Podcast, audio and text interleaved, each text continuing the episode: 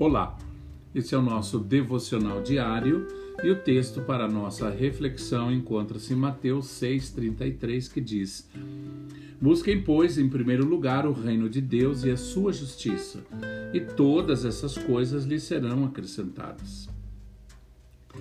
Nos dias de hoje, infelizmente, não são todas as pessoas que se interessam em assumir compromissos, seja na vida pessoal, profissional, amorosa e até na caminhada com Cristo. No entanto, servimos a um Deus que leva a sério os compromissos. Jesus se comprometeu tanto que, por amor, se fez carne, viveu entre nós, assumiu todos os nossos pecados e entregou a sua própria vida numa cruz.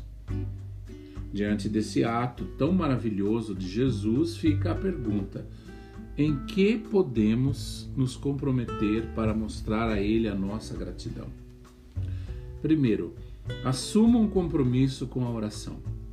Orar é tocar o trono de Deus, é abrir as janelas do céu, é ter intimidade com o Senhor, é crer nos momentos de desesperança, é ver o Pai trazendo à existência as coisas que não existiam Orar é saber que a mão do Senhor é poderosa para fazer infinitamente mais.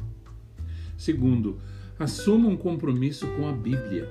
Estude a palavra de Deus, medite nela, guarde-a em seu coração, ame-a, pratique-a e faça dela a base para toda a sua vida.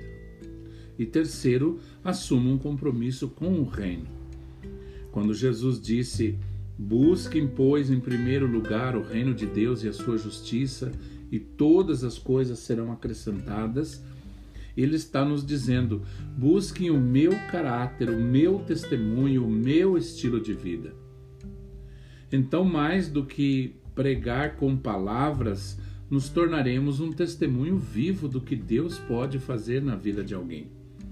Ter compromisso com o reino de Deus é viver, amar, e sofrer pelo reino, tendo-o como prioridade.